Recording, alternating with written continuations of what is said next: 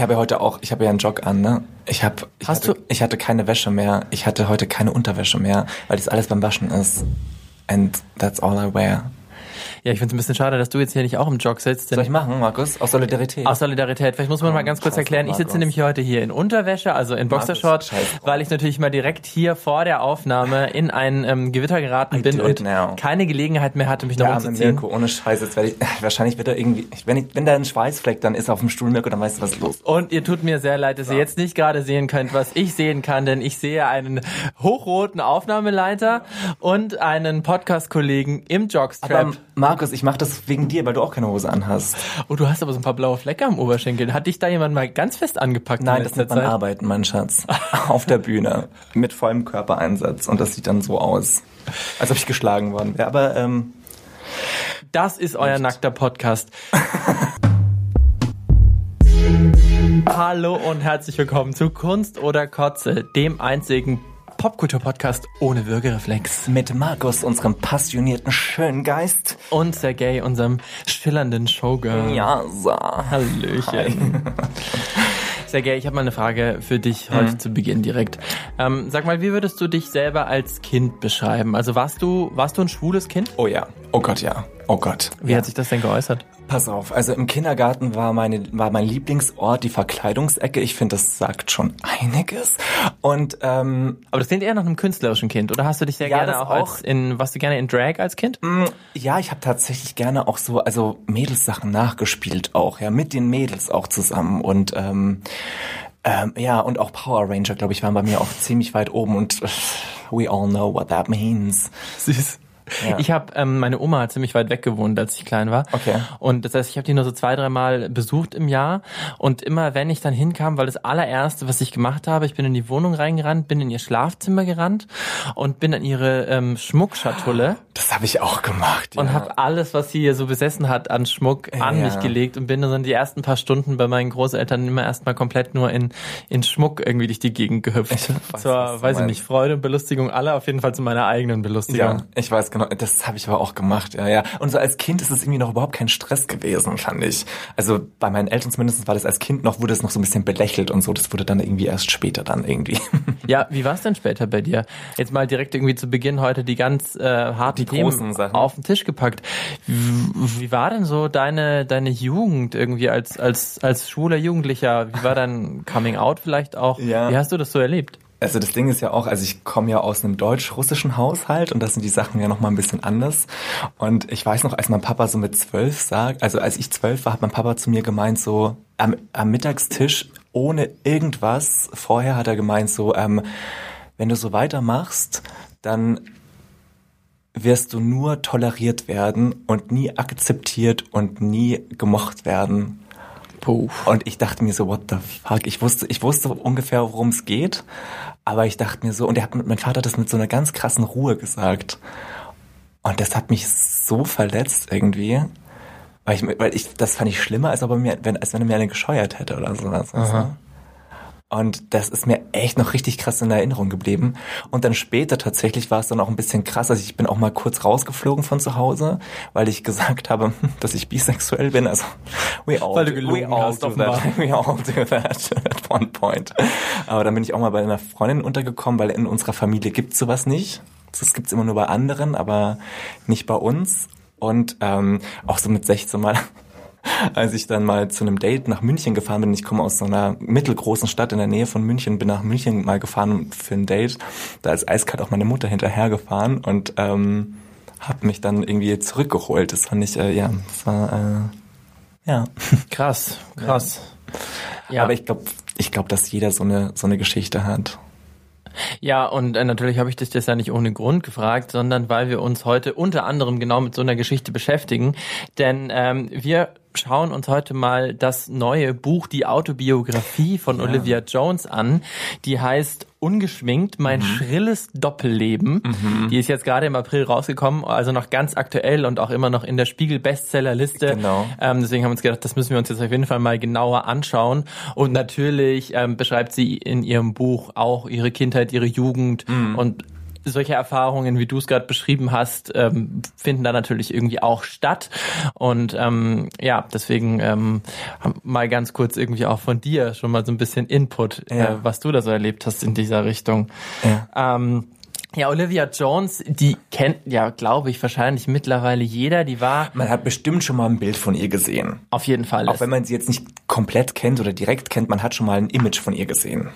Die wurde äh, natürlich ganz bekannt 2013, als sie im Dschungelcamp war. Mm. Da ist sie, glaube ich, Zweite geworden. Die hinter, Camp Muddy. Ja, hinter Joey Heindle. Und ähm, ja, davor kannten sie auch schon einige, aber das war auf jeden Fall ihr großer Durchbruch. Der, der Mainstream-Durchbruch, genau. Genau, sie hat sich so hochgearbeitet, natürlich in St. Pauli, also in Hamburg auf dem Kiez mit eigenen Bars und Kiez-Touren, also Sightseeing-Touren. Das weiß ich vor allem jetzt, nachdem ich dieses Buch gelesen habe, ja, dass sie Kiez-Touren anbietet. Können wir vielleicht auch gleich nochmal drüber reden.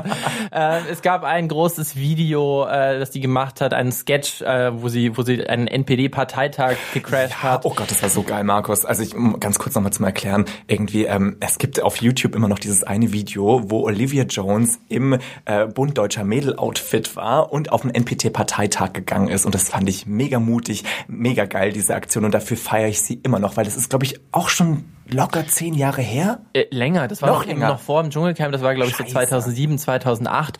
Das war auch einer so der ersten Momente, wo sie so einer breiteren Öffentlichkeit ja. äh, bekannt wurde. Und das fand ich so mutig und so gut, ein so gutes Zeichen. Und da redet sie ja dann auch in ihrem Buch drüber, da genau. werden wir genau. nachher auch nochmal schauen, wie sie sich, wie sie sich diesem Thema im Buch genau. irgendwie so genähert hat.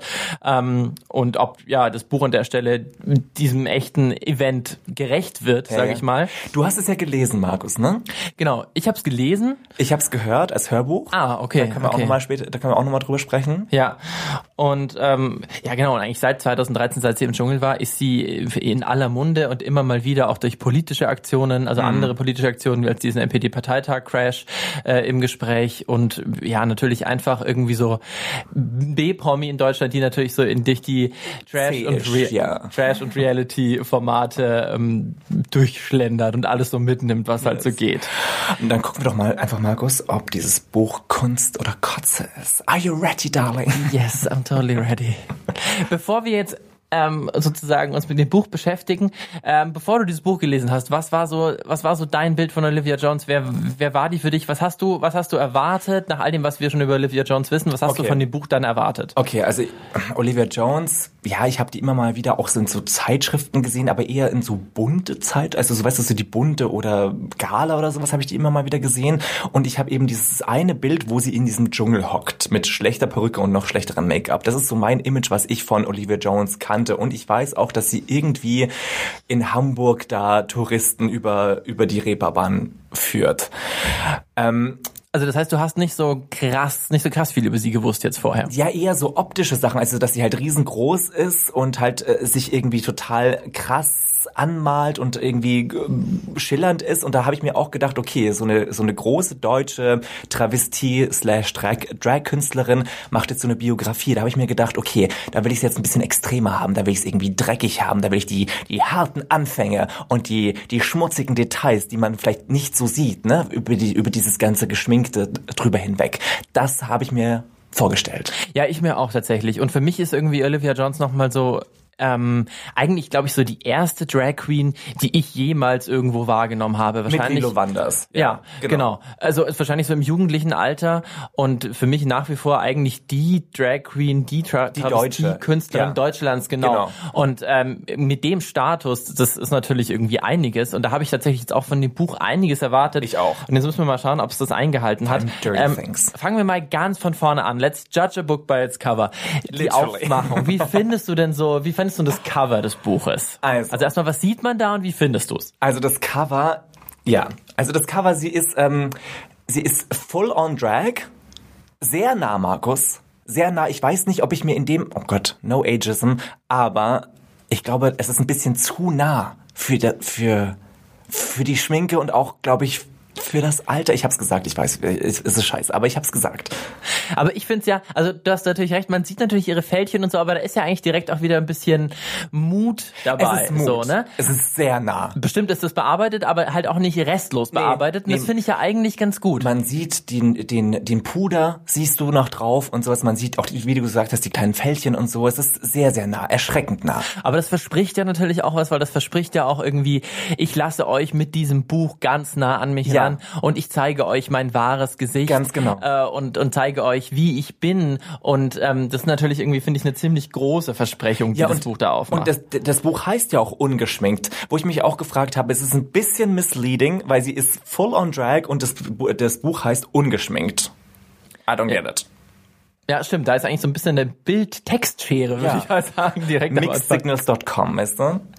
Ja, und dann, wie ist dieses Buch aufgemacht? Also es ist irgendwie, das muss ich mal ganz zu Anfang sagen, ich finde es wahnsinnig unstrukturiert. Echt? Also ich war echt so ein bisschen verwirrt beim Lesen, Okay. weil ich irgendwie bei einer Autobiografie auch erwartet hätte, dass sie so ein bisschen, ja, chronologisch vielleicht auch durchgeht durch ihr Leben. Sie hat es aber irgendwie so ein bisschen nach Themenblöcken geordnet. Und also von daher gibt's schon eine Struktur, aber diese Struktur hat halt zur Folge, dass sie immer wieder auch in den Jahren äh, durcheinander hüpft. Also es, wir sind irgendwie im Sie einen springt, ja. Kapitel irgendwie beim, beim Dschungelcamp und dann im nächsten Kapitel geht's noch nochmal um ihr Privatleben und dann fängt sie dann in den 90ern nochmal an. Ja. Äh, und das ist so ein bisschen, ich finde, fand ich beim Lesen total verwirrend und konnte ich auch irgendwie ganz schwer irgendwie einschätzen, wann nähern wir uns denn jetzt mal der Gegenwart, wann nähern wir uns dem Ende, Ja. weil es irgendwie im nächsten Kapitel immer sein konnte, dass sie nochmal zurückspringt. Und das fand ich irgendwie für so eine Autobiografie total verwirrend, muss Okay. ich sagen. Okay. Was ich auch ein bisschen komisch fand, ähm, die Kapitel wurden immer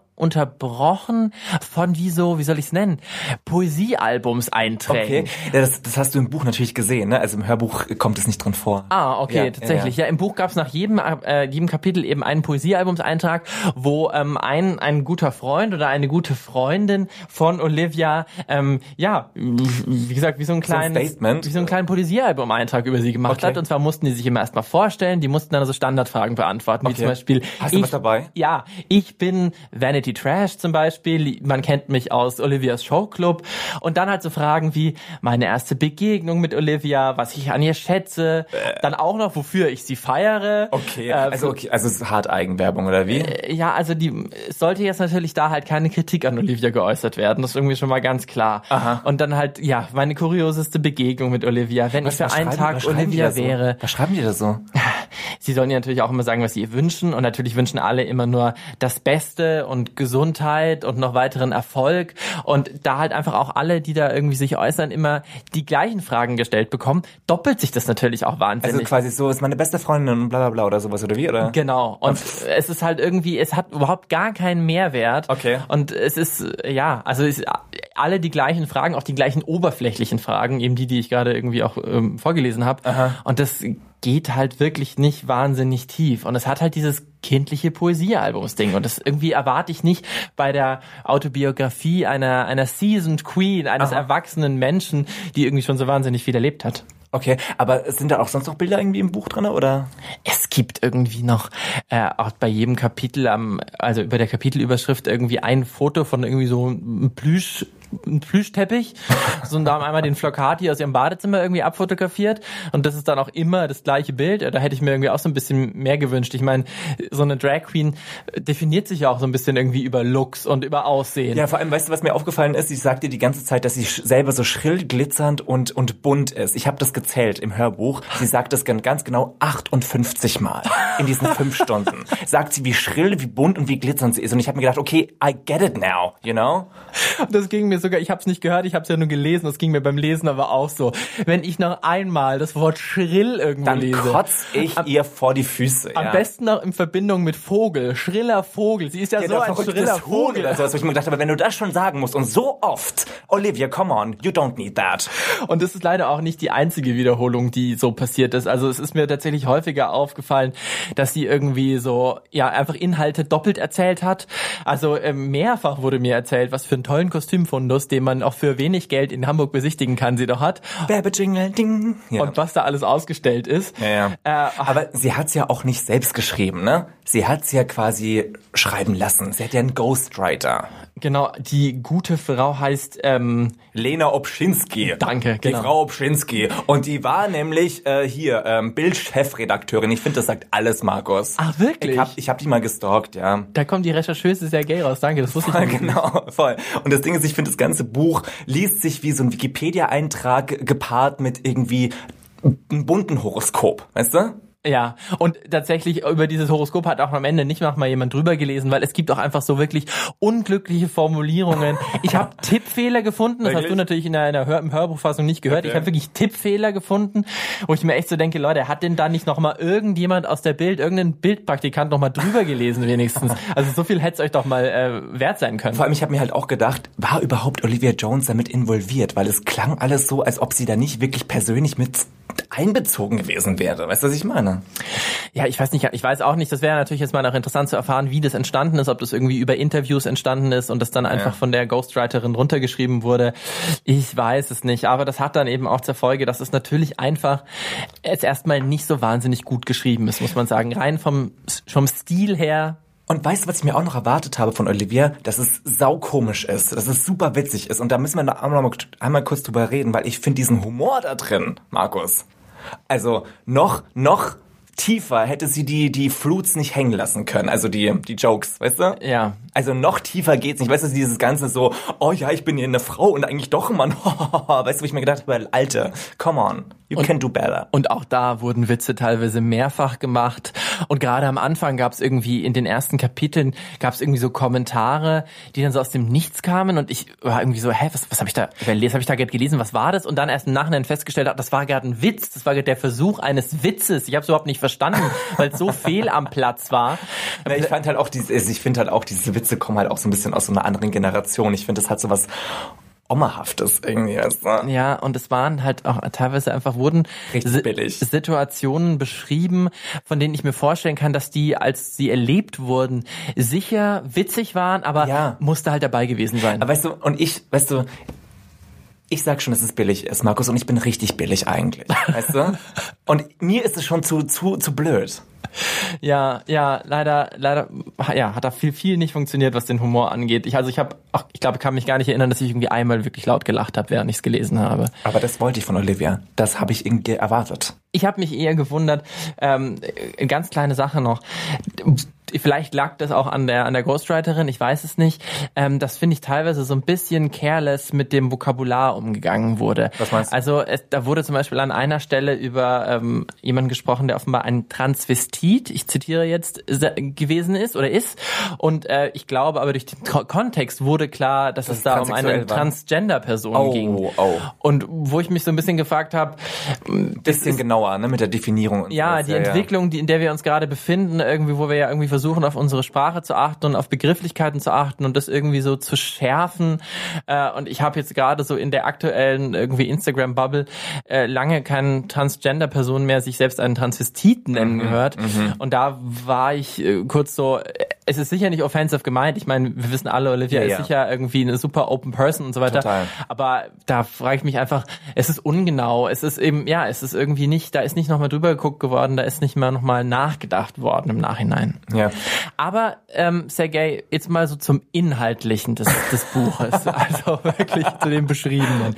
Ähm, Gab es denn Sachen, die dich irgendwie inhaltlich, die dich berührt haben oder die dich mitgerissen haben oder Ja, so? pass auf. Und zwar, wir haben ja gerade eben schon über dieses NPD-Parteitag-Dings gesprochen, wo äh, diesen Clip auch, den man noch gucken kann. Und ich fand da die Backstory in dem Buch total interessant, ne? Weil sie mal, sie hat ja auch beschrieben, dass sie bevor dieses Event stattgefunden hat, dass sie total schlecht schlafen konnte und dass sie total Schiss hatte, dass sie auch äh, auf diesen NPD-Parteitag nur mit äh, Personenschutz gehen konnte und danach auch mit der Polizei ähm, wieder raus eskortiert werden musste. Und ich fand, das war ein total toller, ähm, ehrlicher Moment in dem Buch, wo ich mir gedacht habe, bitte mehr davon. Also, weißt du, vielleicht lag das auch daran, dass ich diese Message und diese Aktion so toll finde und die dann noch mal und dann auch noch mal was lesen zu können, was quasi hinter hinter die Kulissen gucken lässt. Weißt du, was ich meine? Und das fand ich echt echt gelungen an dem Buch.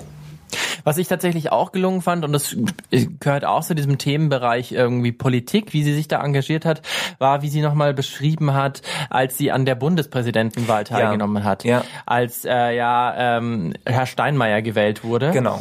Und, Und- dieses Foto mit Angie auch noch gibt, ne? Genau, da war sie, hat sie irgendwie auch nochmal beschrieben, wie es ihr eben dagegen, dass sie da, da diese Bundespräsidentenwahl funktioniert ja so, dass ähm, die einzelnen Parteien, die sie im Bundestag verteidig, äh, vertreten sind, wählen dürfen, aber dass die auch noch weitere Wahlmänner und Wahlfrauen nominieren dürfen, einfach aus dem aus dem Volk, meistens eben auch aus der Ja. Kunst und so weiter, die eben auch mitwählen. Also das ist dann ja viel größer als nur der Bundestag. Und da wurde sie eben von den Grünen nominiert und durfte eben mitwählen und ist natürlich da Ja. in Full Drag hingekommen. Natürlich. Ist natürlich total aufgefallen.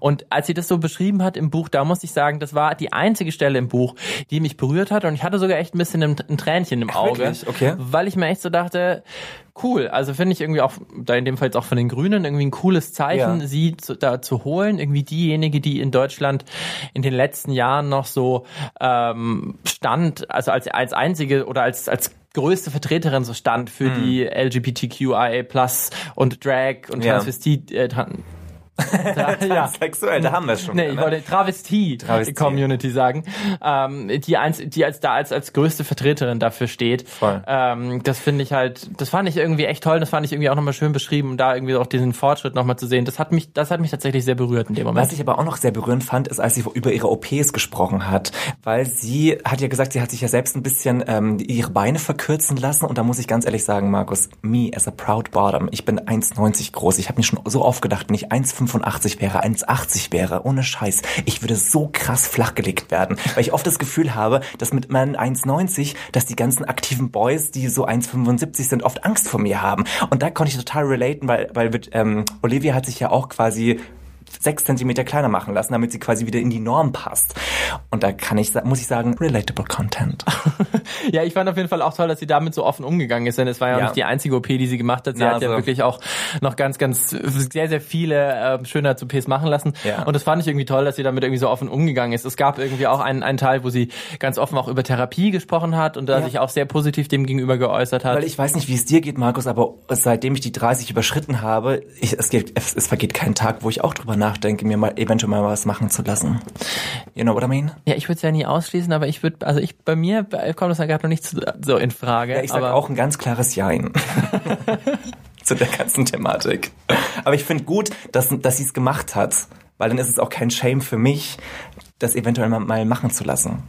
Und ähm, ich fand es auch toll, dass sie irgendwie, sie hat so ein bisschen auch erzählt, wie sie irgendwie handwerklich da auch rangeht an das ganze Drag sein, also äh, wie es wirklich einfach gemacht wird, Wie sie den Penis reinschnürt, ja. wie sie, oh, das fand ich auch nochmal so ganz krass. Hast du schon mal gemacht, Markus? Hast du schon mal getackt?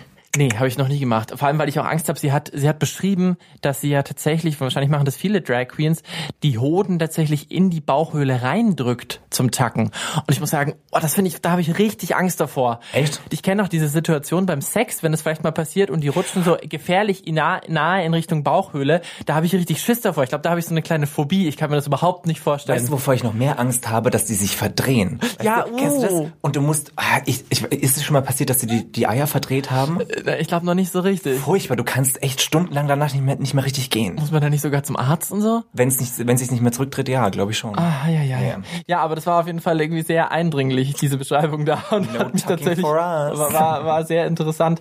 Ähm, was ich aber irgendwie, ja, du hast es vorhin auch schon mal angesprochen mit den Kiez-Touren, dass wir das ja jetzt durch dieses Buch wissen, ähm, dass sie das macht. Das Ding ist, Markus, nach, nach, also nach der Hälfte des Buches dachte ich, ich bin irgendwie in einem Reiseführer gelandet.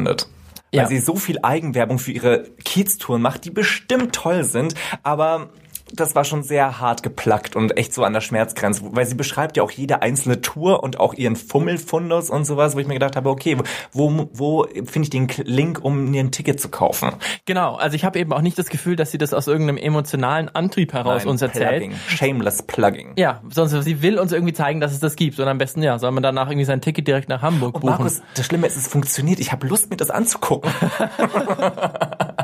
es funktioniert, Olivia. Danke. Ja, und das finde ich aber ein bisschen schade, weil das hätte sie eigentlich nicht nötig. Nee. Und genau dasselbe passiert eben leider auch. Vielleicht hat sie es nötig. Ja, kommt jetzt nach Corona natürlich, wir Ja, haben es ja, alle schwer, Corona. aber ähm, und dasselbe passiert eben leider auch ein bisschen bei den politischen Sachen, die wir schon angesprochen haben und auch bei ihrem sozialen Engagement, das sie da so schildert, weil ähm, ja, es wird mir so präsentiert. Mhm. Es wird mir nicht einfach nur beschrieben und ihr und irgendwie gesagt, wie es ihr damit geht, sondern ähm, es, ich habe so das Gefühl, sie muss uns jetzt mal richtig zeigen, was sie so geleistet hat in ihrem Leben. Ja. Und das ist irgendwie ein Ton in dieser Autobiografie, Der die ist so halt unpersönlich. Ich finde das halt wahnsinnig faktisch. Ja, und unangenehm. Ja. So, und ich, ich hätte da irgendwie gerne mal mehr noch über ihr, über ihr Innenleben gehört, über ihr Privatleben auch. Es kommt dann nach, nach gut 200 Seiten gibt es endlich mal ein Kapitel über ihr Privatleben. Und, ähm, das wird dann auch schon in der Überschrift klar. Jetzt, jetzt geht's ans Eingemachte, jetzt Aha. kommt das Private. Und dann dachte ich schon so, oh, okay, ich war wirklich so jetzt, da war ich echt nochmal, bin ich nochmal aufgewacht. Mhm. Äh, und dachte so, jetzt geht's ab.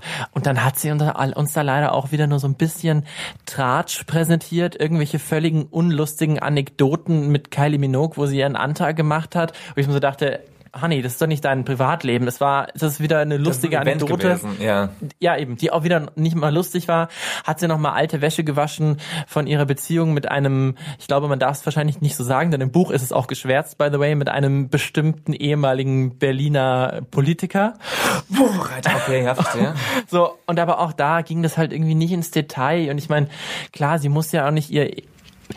Nee, Jetzt wollte ich gerade sagen, sie muss nicht ihr Innerstes nach außen kehren. Und dann denke ich mir, doch. Ja, das will ich sehen, Wenn ja. sie mir eine Autobiografie schreibt, dann muss sie ihr Innerstes nach außen kehren. Weil sonst google ich sie einfach nur. Genau, und da kann ich wirklich hier in den Wikipedia-Eintrag lesen und den habe ich natürlich zum Beispiel auch nochmal gelesen in Vorbereitung auf diese Folge hier. Und das ist das Buch, oder?